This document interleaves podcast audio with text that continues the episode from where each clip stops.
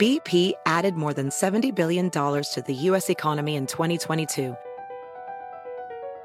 Investments like acquiring America's largest biogas producer, Archaea Energy, and starting up new infrastructure in the Gulf of Mexico. It's and, not or. See what doing both means for energy nationwide at bp.com slash investing in America. Can you remember a time when you thought someone you disagreed with might actually be right? In the new podcast, You Might Be Right, former Tennessee governors Bill Haslam and Phil Bredesen pose that question to guests like Paul Ryan, Al Gore, and Judy Woodruff. Come for the stories, stay for the substance and expert insights into some of the most challenging issues facing the country, including affordable housing, crime, and education. Listen to You Might Be Right a new podcast from the Baker School at the University of Tennessee, available wherever you get your podcasts. Es noticia en NTN 24. Hola, soy Moisés Naim y usted está escuchando una parte de mi programa de televisión.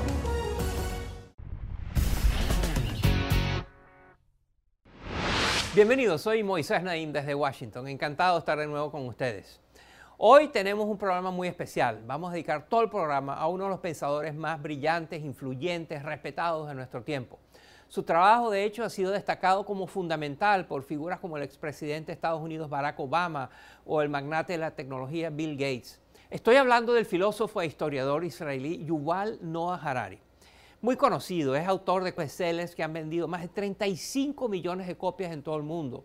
Han sido traducidos a más de 65 idiomas. Y es que, aunque Harari es profesor en el Departamento de Historia de la Universidad Hebrea de Jerusalén, sus conocimientos son buscados por personas fuera y dentro de la academia. Sus investigaciones buscan responder las grandes preguntas de la humanidad, preguntas sobre la historia y el futuro de todos nosotros. Por ejemplo, ¿cómo consiguió el Homo sapiens, nuestra especie, ser la especie dominante del planeta?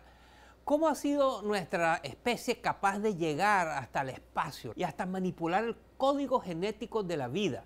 Harari también es el fundador de Sapienship, una organización multidisciplinaria para la búsqueda de soluciones a amenazas como la disrupción tecnológica, por ejemplo, el colapso ecológico o una posible guerra mundial.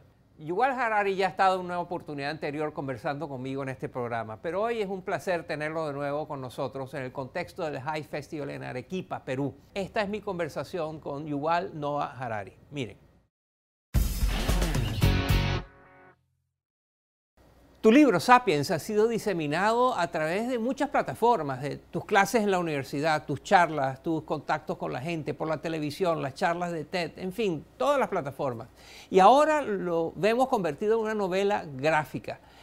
¿Cuál de todas estas plataformas crees tú que ha tenido más impacto? Bueno, supongo que el libro ha tenido el mayor impacto. Si la idea es alcanzar una audiencia amplia y a diversas personas de diferentes clases sociales, entonces necesitas una combinación de medios. A lo largo de la historia la gente ha utilizado diferentes medios, incluyendo las imágenes, para contar relatos del pasado. Por ejemplo, en la Europa medieval, lo vemos en el tapiz de Bayeux, que ilustra la invasión de Inglaterra por Normandía. Also for me as a writer, I think the graphic novel was the most fun project I ever worked on. Y al menos para mí como escritor, creo que la novela gráfica ha sido el proyecto más divertido en el cual he trabajado, fue como dejar a un lado todas las convenciones académicas de cómo se escribe la historia para intentar algo completamente diferente. Por ejemplo, tenemos un capítulo sobre la historia de la desigualdad, que es un relato muy difícil, serio y trágico.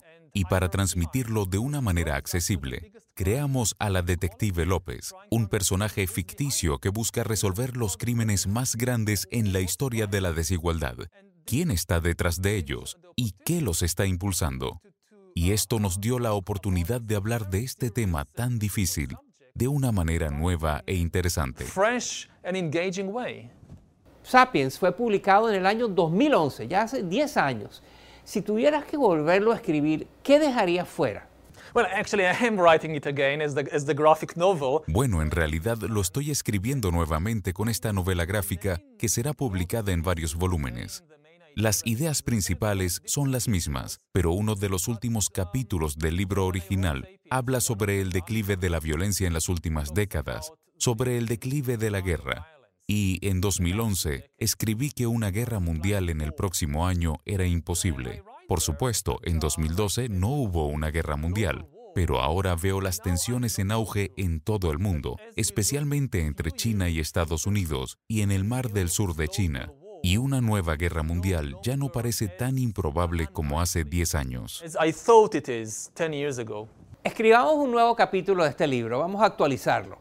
Hubo claramente eventos que no se pudieron anticipar. Uno de ellos es la aparición del CRISPR, esta nueva tecnología revolucionaria que permite editar los genes de los seres humanos. Otro fue el impacto de la inteligencia artificial. La presidencia de Donald Trump, no solo como lo que él es, sino como el símbolo de una nueva era donde la política y la, el populismo se vuelven parte importante de la dinámica de la sociedad. Y luego está lo que algunos expertos ya llaman la nueva guerra fría entre China y Estados Unidos. Vamos a añadirle un punto de vista positivo.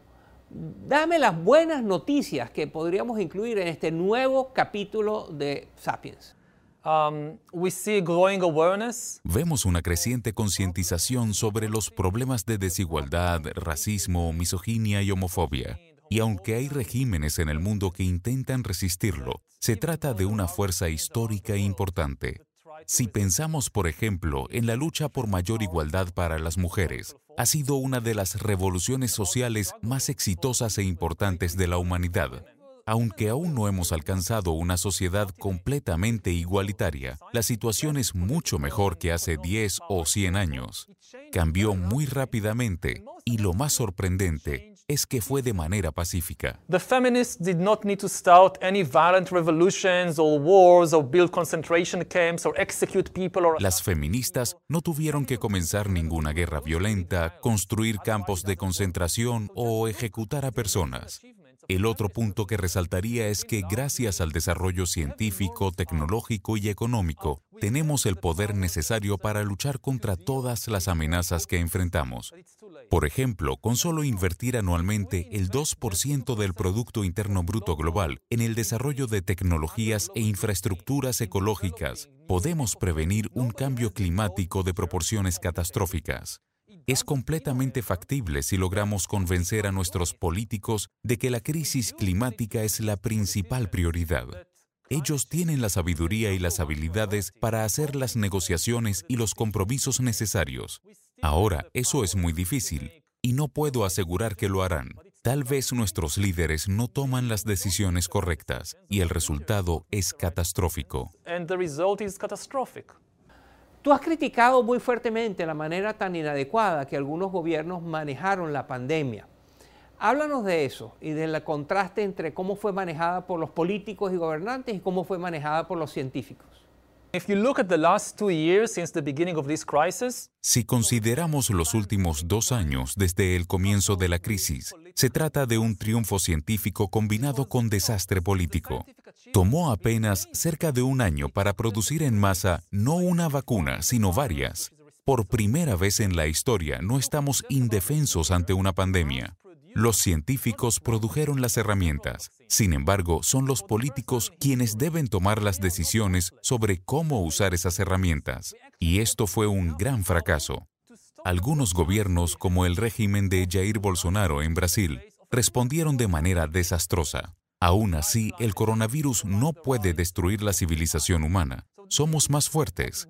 Pero si los políticos no logran cooperar y desarrollar un plan ante amenazas más simples como la COVID-19, ¿qué probabilidades tendremos de unirnos ante amenazas más complicadas como el cambio climático o la guerra nuclear? Entonces, esto es lo que realmente me aterra. Todo el mundo se está ocupando de su país y de sus intereses. Si, por ejemplo, vacunas a todas las personas en tu país y dejas que el virus siga propagándose en otros países, habrá mutaciones y quizá una nueva variante del virus será más poderosa que tu vacuna, más mortífera y más infecciosa. Así que olvida la ética y la moralidad. Por tus mismas razones egoístas, debes proveer buen cuidado médico para las personas en todo el mundo. all around the world, Hay expertos que mantienen que el problema no son los políticos, los individuos, sino las condiciones en las que hay que gobernar hoy en día. Es imposible tener éxito gobernando un país. Y es que ahora con la política de identidad, por ejemplo, en la cual la gente se afilia a cuestiones de género, a cuestiones de raza, a cuestiones de región, en fin, la idea es pertenecer a una tribu, a un club. Eh, y los políticos están destinados a fallar porque tienen que manejar todas estas fragmentaciones de la sociedad. Entonces, ¿tú crees que eso es cierto? Que el problema es que el mundo se ha hecho ingobernable. No, I mean, I mean, of course it's very difficult. No, o sea, claro que es muy difícil y te aseguro que yo no podría hacerlo. Pero no creo que la política hoy sea más difícil que hace un siglo o que hace 500 años. Y no creo que sea malo que haya más grupos que se hayan unido al debate político. Sí, es mucho más difícil llegar a un acuerdo, pero es un proceso de tomar decisiones mucho más representativo que refleja los intereses de un segmento más amplio de la humanidad. Y no es el caso que cuando permites que más personas participen, se genera una situación ingobernable. Hay que cambiar cómo funciona el sistema. La última vez que esto ocurrió fue en los años 60. En Estados Unidos tenemos el movimiento por los derechos civiles y por la equidad de las mujeres y de la comunidad LGBT. Parecía que había caos. La temperatura política estaba en alza, hubo asesinatos, disturbios y demás. Al mismo tiempo, en la Unión Soviética, todo parecía completamente pacífico. Nadie hablaba contra el gobierno. No había desacuerdo alguno. Veinte años más tarde es la Unión Soviética la que colapsa pues a través de un proceso difícil, Estados Unidos descubrió cómo incluir a más personas en el sistema, cómo balancear más intereses y opiniones y el resultado fue una mejor democracia que funciona para el beneficio de más personas.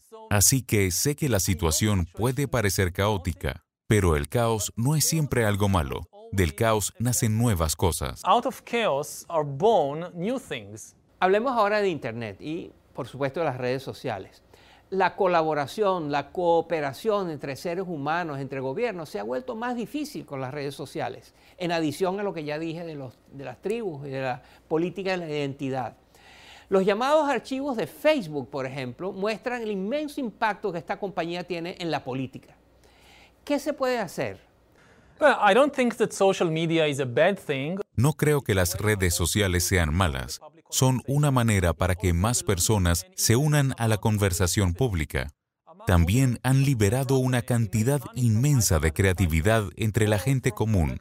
El problema es que las redes sociales generan ganancias a través de la publicidad o recolectando nuestros datos y vendiéndolos a terceros para que nos manipulen, lo cual es terrible y para ello necesitan que nos quedemos en sus plataformas cada vez más tiempo y descubrieron que la manera más fácil de captar la atención de las personas es presionando esos botones del odio, del miedo o de la rabia en sus mentes. Nos muestran cosas que apelan a estos sentimientos y no podemos resistir ver más y más. Este modelo de negocio debe ser prohibido.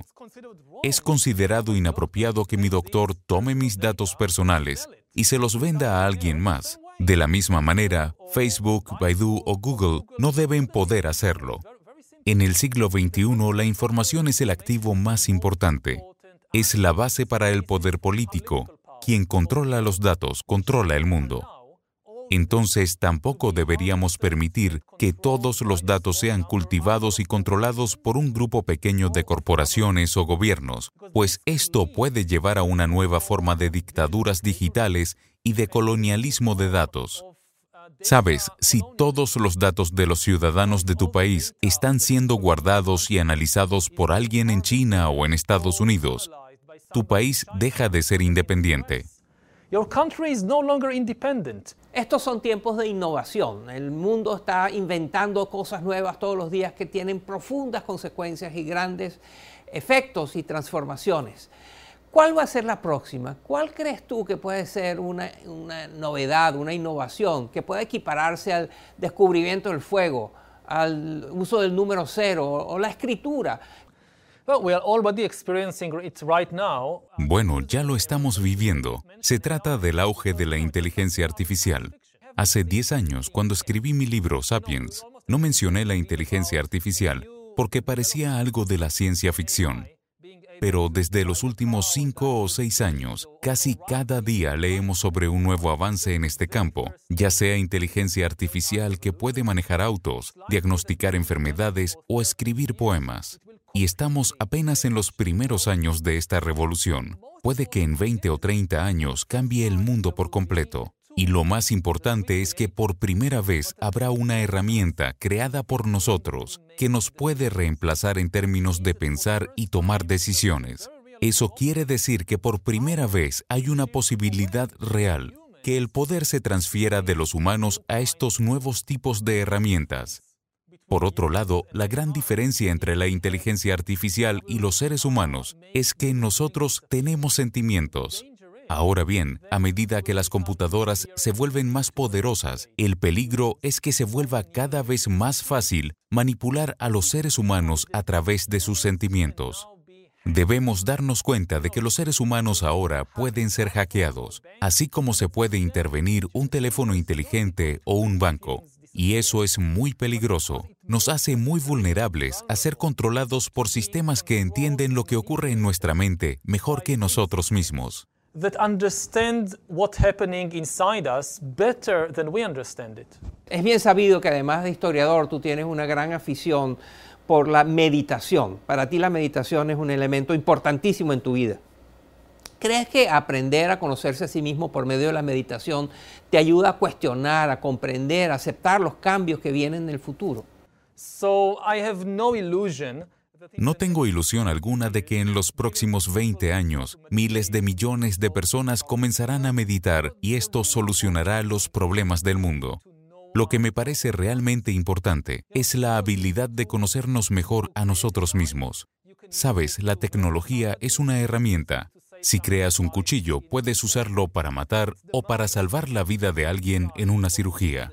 Es la mente la que decide qué hacer con ese cuchillo. Y a medida que desarrollamos cuchillos cada vez más grandes, como por ejemplo la tecnología de edición genética CRISPR, lo que pasa en nuestra mente es más importante ahora que en cualquier otro momento de la historia. Y nuestra mente está llena de ficciones e ilusiones, pues a menudo la verdad es muy complicada y dolorosa. La gente no quiere saber la verdad sobre sí misma. El problema siempre es con los demás. Es muy difícil reconocer que nosotros también erramos. Lo mismo pasa con las naciones. Ningún político en Israel, Perú o los Estados Unidos saldría elegido si le dice a la gente la verdad sobre la nación. Pero si no reconocemos la verdad sobre nosotros mismos como individuos, naciones o especie, no podremos enfrentar las amenazas del siglo XXI. No podremos tomar decisiones sabias. We won't be able to make wise decisions. La última pregunta es muy importante. Tú eres ateo, pero ¿quién es Dios para ti? ¿Quién es el Dios en el que la mayoría de las personas cree? Um, it's a story invented by people. Es un cuento inventado por personas miles de años atrás, que tiene una importancia inmensa en la historia y que ha generado mucho bien, así como algunas cosas malas. Incluso la gente religiosa fácilmente estaría de acuerdo con que todos los dioses en la historia son ficciones humanas, con la excepción del suyo. It's very easy, for instance, for a Christian to say, yes, the gods of the Hindus, they are not real. They are just a story that the Hindus invented. Es muy fácil, por ejemplo, para un cristiano decir, los dioses de los hindúes no son reales, son una historia que inventaron. E iría un paso más allá. Alguna gente religiosa incluso diría que Dios está tan lejos de la capacidad de comprensión de los humanos, que aunque sí exista, lo que la mayoría de las personas dicen sobre Dios es su propia proyección. Sabes, la gente le tiene odio a alguien y dice, Dios te odia, Dios odia a los judíos o a los homosexuales. Y no es cierto. ¿Por qué cualquier Dios castigaría, por ejemplo, a dos mujeres por amarse? Esta idea de que Dios odia es un cuento inventado por los humanos. Si alguien quiere acercarse a Dios, lo que eso significa es tratar de observar la realidad sin imponer estas ilusiones y fantasías que hemos creado. Yuval Noah Harari, uno de los pensadores más importantes de nuestro tiempo, con una visión del mundo muy única, muy especial, que siempre nos dan una perspectiva diferente y nos hacen reconocer aspectos de nuestras vidas, de nuestro planeta, de nuestro futuro que no teníamos en mente. Muchísimas gracias, uh, Yuval Noah Harari, por haber estado con nosotros. Thank you. It's been a pleasure. Esto es Efecto Naim. Lo puede ver todos los domingos por NTN 24, a las 6 de la tarde en Washington, a las 6 de la tarde en Bogotá y a las 3 de la tarde en Los Ángeles. BP added more than $70 billion to the U.S. economy in 2022. Investments like acquiring America's largest biogas producer, Archaea Energy, and starting up new infrastructure in the Gulf of Mexico. It's and, not or. See what doing both means for energy nationwide at bp.com slash investing in America. Can you remember a time when you thought someone you disagreed with might actually be right? In the new podcast, You Might Be Right, former Tennessee governors Bill Haslam and Phil Bredesen pose that question to guests like Paul Ryan, Al Gore, and Judy Woodruff. Come for the stories, stay for the substance and expert insights into some of the most challenging issues facing the country, including affordable housing, crime, and education. Listen to You Might Be Right a new podcast from the Baker School at the University of Tennessee, available wherever you get your podcasts.